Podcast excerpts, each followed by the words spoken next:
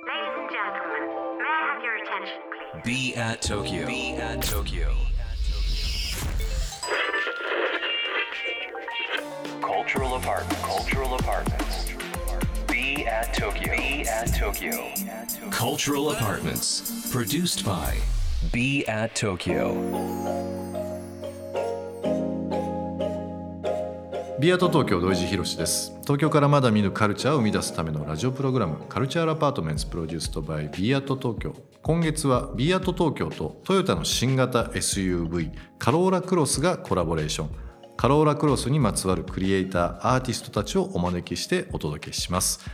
今日は昨日に引き続き映像ディレクター柳沢翔さんをお迎えしています。よろしくお願いします。お願いします。なんかあの幼い頃はい。アメリカで過ごされたっていうのをはいはいはい。伺っておりますけど、アメリカどちらだったんですか？アメリカは、えっ、と、ミネソタ州っていう、ええ。本当ど田舎の、ええ。ミネアポリスっていうえ。首都のちょっと近くにあるロチェスターっていう、これまたすごいど田舎なんですけど。野球でいうとツインズがありますね。あそうですそうです、えバスケだとティンバウルティンバウルはい。え3年間ぐらいですか？なんかいいらっしゃったってそうですね。小学校、あ違う違う。えっ、とね幼稚園の年長であっち行って小学校3年に、えー、と帰ってきたんでまあ3年弱とか2年強。でもその時に行ったってことは言葉っていうのは英語は？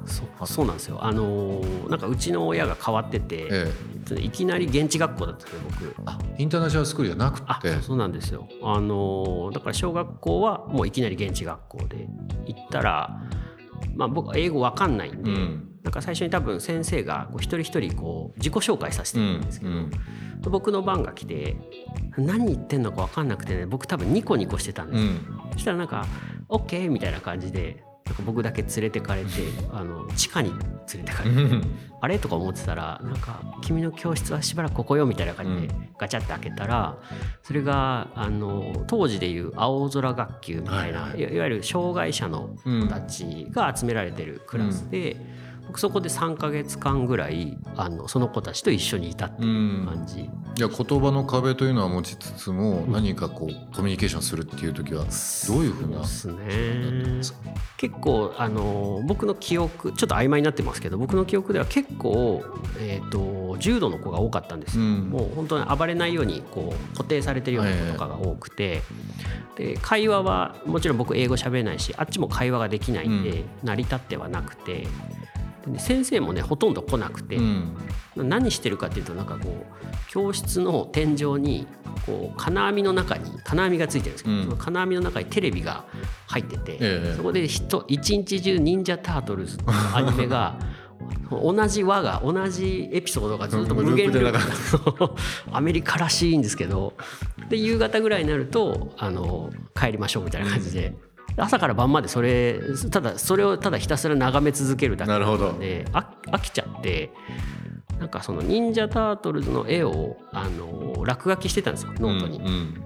たらたまたま隣にいた子がそれを見たらすっごい興奮してくれて、まあ、よ喜んでくれたっていううか、ん。で会話ができないんですけどあの分かったんですよ。あこれこの子が好きなキャラなんだみたいな。で喋れないんですけどお互い。えあの絵でなんか会話できるようになっちゃって。えあすごい。でなんかそ一人と会話できたらなんか周りの子たちもあの僕のことをちゃんと認識してくれて、本当に不思議な数ヶ月間というか、えい一切会話せずになんかクラスみんなで仲良くなるみたいな。だからその小学校1年生2年生ぐらいの時ですよね。もうその時感覚的に言葉ではなくてその可視化したものとかこの国をまたいでもコミュニケーションが取れるっていうのは、うんその時もう十分学んでたんですね。もうなんかだからこれは自分の武器なんだってすごい明確に思っちゃったんですよね。あこれであの友達が作れるんだみたいな、うん、僕それで3ヶ月ぐらいしたらあの地下から上に上がれたんですけど、その時もガーフィールドっていう漫画がすごい僕好きで、ガーフィールドの絵を描いたら、うん。本当に一瞬で仲良く一日経たずになんかねみクラスの中みんなと最初ね女子の子たちが「わー」みたいな感じでえー。来てくれてで男子の子も来てくれて、うん。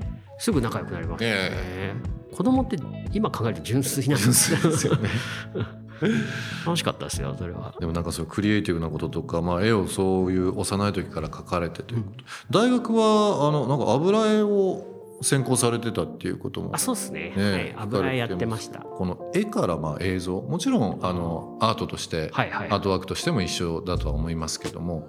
なぜこの映像の方に進まれたんですかね？それはえっとねえっと玉美だったんですよ、ええ。玉美の油絵科に入って、やっぱりこうこうなんか美美大生あるあるなんですよ、うんうん。と思うんですけど自分がやってることって価値があるのかどうか分かんなくなるんですよ。その 絵描いてるんですけど絵ってまあまあお金かかるし画材費とか、あとまああの、まあ、び大学ってお金かかるじゃないですか、これ0円だったら俺意味ないやんみたいな。そのなな社会と全く。ああるあるなんですか？これはめちゃくちゃあるあるあるある。はい、ええ。もう東村明子さんの「カクカクしかじか」でも、うんブルーピリオドでも突き当たる、うんぶち当たる壁なんですけど、うんでこう自分の自分のその才能が価値があるかどうかってやっぱすごい大事じゃないですか。ですねでそれを測るためにはやっぱり、えー、とギャラリーを借りてそこで絵を展示して、自分の絵が評価されるかどうかなんですけど、まあ、大体美大生銀座のギャラリーとかになるんですけど、うん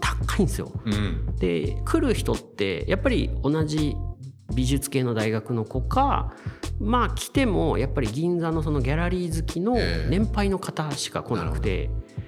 あれ？みたいな。こここれが俺が目指して目指してたものなのかなって思った時にグラフィティに出会って、ええまあ、でも入りはあれだったんですけど「あのリラックス」っていう雑誌でマガジンハウスリラックス。懐かしいですね。もうみみんな大好きリラックス。みんな大好きリラックス。そこにあのデルタっていうアーティストはい。が特集されてて、もうカルチャーショックすぎて。ていうか覚えてますよその表表紙も。あ覚えてます。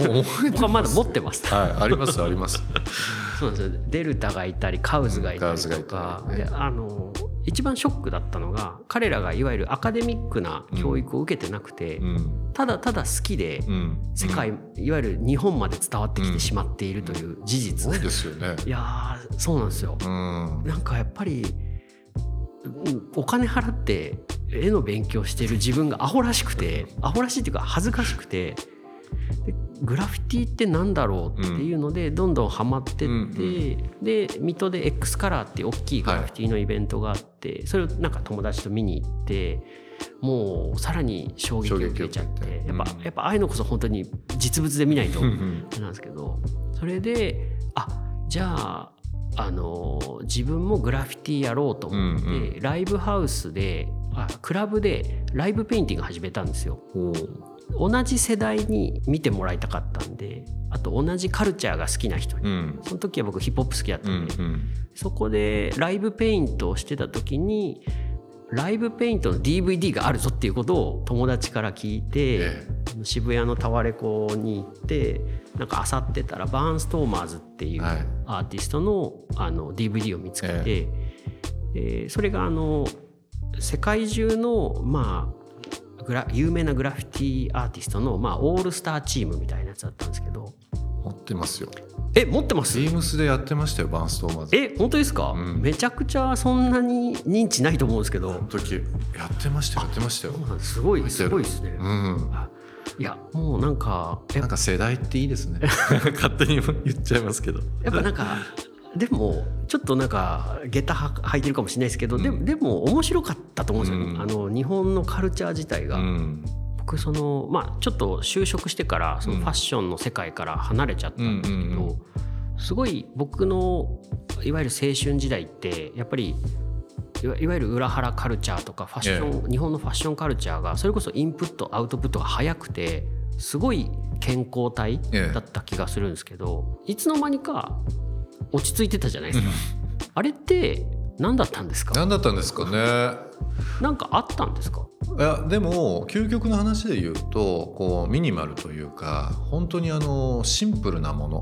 ノームコアみたいな。ノームコアみたいなものっていうのが流行ってからちょっと全体的に落ち着いてる感じはしましたね。何かその流行りとかうんうん。だって当時みんな同じもの持ってませんでした？足元も着るものもね。それはそれでよかったんですけどね、ななんていうんですかね。なまあそれちょっと思い出もかぶっちゃってますけどやっぱりリボルバーっていう店とかハイドシークという店とか、は入った瞬間になんかこうそそこに自分の価値を感じてしまうみたいななんかその。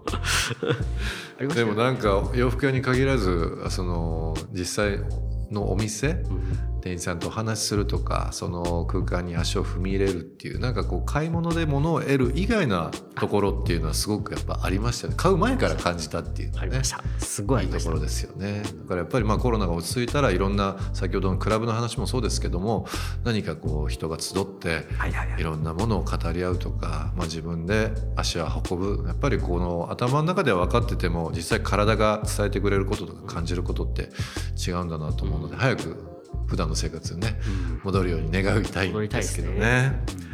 Culture Apartment produced by BE AT TOKYO、えー、ここで1曲。今週は柳沢翔監督に選曲をしていただいております。曲のご紹介の方お願いします。はい、えー、 Insist で Relax Oneself。